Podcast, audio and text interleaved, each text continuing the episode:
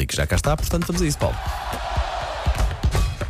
Linha de passe. Bom dia. Paulo Bom dia. E é segunda-feira, é dia do meu podcast, portanto vou falar dele daqui a pouco. Já vamos também olhar para o Super Bowl, até porque há uma imagem que está a dar que falar, talvez já tenham aqui A falado. do dela. beijo. Sim, Não é do vi beijo. nada, absolutamente nada. de Super Bowl. Para já começa a ser recorrente, e não me quero repetir, mas Rosa Mota voltou a bater mais um Epá, recorde. Mais ela um sai de recorde do casa mundo. e. Danada. Pronto.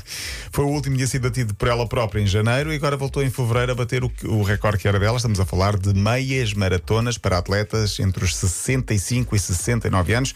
Desta vez foi em Barcelona, 1 hora, 24 minutos eh, e 27 segundos, fez 21 quilómetros. Só isto já me Será cansa. que ela pensa mesmo sobre isso, do género, ai, sai de, ca- sai de casa ou sai pronta para dizer, não, eu vou bater o meu próprio Sim, sim, recorde. claro. Acho que sim. é a competição que está. Não acho que ser melhor que eu. Está entranhada. E né? acho que podes para ela fazer, podes fazer copy-paste já para isso para março. Sim, Mudas para só o março. tempo e a cidade. O tempo, a cidade e está feito. Uh, foi noite de Super Bowl, final do futebol americano nos Estados Unidos. Várias celebridades nas bancadas: uh, Leonardo DiCaprio, Lana Del Rey, Beyoncé. Usher foi o protagonista no intervalo. Dentro de campo venceram os Kansas City Chiefs, que ganharam a São Francisco no prolongamento, validaram o título. A imagem que corre o mundo é de Taylor Swift. Primeiro, ela na- nas bancadas, Sim, empolgada ela com a família. chegar. Ela a chegar, sim. Logo. Uh, nas bancadas com a família de Travis Kelce, o jogador da equipa vencedora, e no final o beijo apaixonado numa Pois, pois. Muito Não romântico. tinha visto, estou agora aqui a ver. De facto, Sim, tá, sim. É um belo beijo. parece haver amor aqui. sim, E é sim. amor, sim. porque ele devia cheirar imenso a cavalo. Não é normal, quer dizer. Normal, é normal. não- Há mão respeitadora, há abraço. Sim, é, Tá bonito, e olha, eu bonito. acho que eles já são noivos, não é só namoradas. que- Não, não, não. Havia a especulação Não se ele ia pedir em casamento durante a Super Bowl, porque era para isso que ele lá estava. Claro, era para claro, isso. Mas Claro. eles não namoram há tão pouco tempo. Também pensei nisso, mas. Há quanto tempo, sabes? Não Oficialmente é há pouco tempo, mas se calhar já tinha algum tempo para trás. não? Não sei se Olha, essas estão coisas se felizes, escondem aparentemente é o assim, que importa. Sim, é o que interessa. Estão Claro. felizes. É E isso. houve, um- houve uma portuguesa em destaque, Daniela Roy, eh, atriz e apresentadora que vive nos Estados Unidos, apresentou um programa antes no estádio sobre os 12 Incrível. melhores anúncios de sempre do famoso jogo. eh, de, hum, ela com um ator, que penso que também era um ator, eh, Daniel Rua, como eles dizem, eh, apresentou então os 12 melhores anúncios de sempre da, do, do- da Liga de Futebol Americano. Hoje é segunda-feira, dia do meu podcast. É lançado o terceiro episódio de Histórias Fora do Jogo, podcast também da M80. O feedback tem sido positivo. No primeiro episódio tivemos Costinha, no segundo, Jorge Andrade. Basicamente são conversas descontraídas sobre histórias que acontecem nos, nos balneários, histórias de carreira também, um pouco conversando com, com antigos jogadores ou antigos treinadores. Hoje o convidado é Pedro Henriques, antigo jogador, não o árbitro. O árbitro fará mais, mais eh, parte mais tarde. Pedro Henriques, que, form- que se formou no Benfica, foi campeão, jogou no Porto, Académica, Belenenses, Vitória de Setúbal, enfim. No Vitória de Setúbal, onde joga o seu filho, já na equipa sénior. Uh, claro que esse foi um dos temas da conversa. Perguntei-lhe, tu, quando estás a falar com o teu filho, és o Pedro Henriques pai, o Pedro Henriques comentador, muito crítico. Ele disse que antes criticava muito, mas que. uh, e cobrava.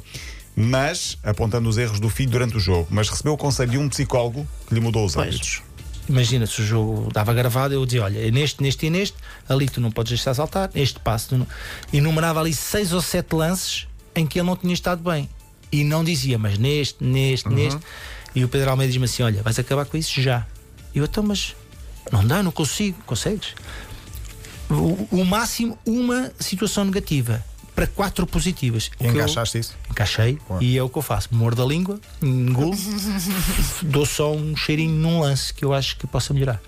Quatro coisas boas E para uma má. má. Sim. Fica o conselho, Elsa. E Elsa, Porquê, Elsa? A Ai, Elsa, Paulo Rico, todos, porque nós temos filhos que jogam, que praticam desporto e se mas calhar é- é mais fácil. é. E aqui deixaste passar. Aqui, mas quer dizer- calma, eu não dou eh, dicas ao meu filho de Sim, mas futebol, eu acho que como tem de deves calcular. Sim, mas Ela é vezes- mãe que diz penteia-te e leva um casaco. Isso é que é rala, Sim. não é o resto. Mas para a próxima tens de dizer, ainda bem que trouxeste esse casaco porque é muito bonito. E depois tens de dar quatro elogios para cada. Não, mas isto cada é válido, inclusive, é para, para a escola. Para a e escola, para a aproveitamento vida geral.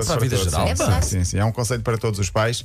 Ah, isto é para, para, para aplicar. Pedro Henriques, a conversa está muito interessante. Já está nas plataformas de podcast. Entra no site M80 daqui a 43 minutos. Ah, tão sim, específico. Vou já para a fila. É às 10 da manhã. África, Nigéria, que, ah, treinada por Peseiro, não conseguiu Não. vencer. Peseiro, mais uma vez, perdeu uma final. Uh, Esteve a ganhar. Esteve a ganhar, mais uma vez esteve a ganhar e voltou a perder. Permitiu a reviravolta pela costa do Marfim. Os elefantes são agora os heróis de África. Incrível, passou de praticamente eliminada na primeira fase. Eles praticamente assumiram, ok, não vamos conseguir passar. Foram repescados no último dia, no último jogo, quase no último minuto, como o, o, o terceiro classificado, um dos melhores eh, quatro terceiros classificados, foi precisamente o quarto. Tinha perdido 4-0 com a Guiné Equatorial, despediram o treinador, assumiram o fracasso e depois acabam por ser campeões da África. Isto dava Eh, um filme. Dava, dava Eu um filme. acho e bastante emocionante. Sim, mas o que dava mesmo o filme é o gol da vitória do Sebastian Haller, porque há um ano ele estava a regressar ao ativo depois de um cancro e ontem venceu com um gol dele, o gol da final. arrepiar, meu. É, Haller, eh, jogador que esteve em Alvalade há uns anos pelo Ajax, marcou 4 ou 5 gols ao Sporting. Olha aí, meu. Sporting? Olha aí, meu. O Paulo estava contente. Olha aí, meu. Depois foi diagnosticado um cancro, ele tinha estado no Dortmund.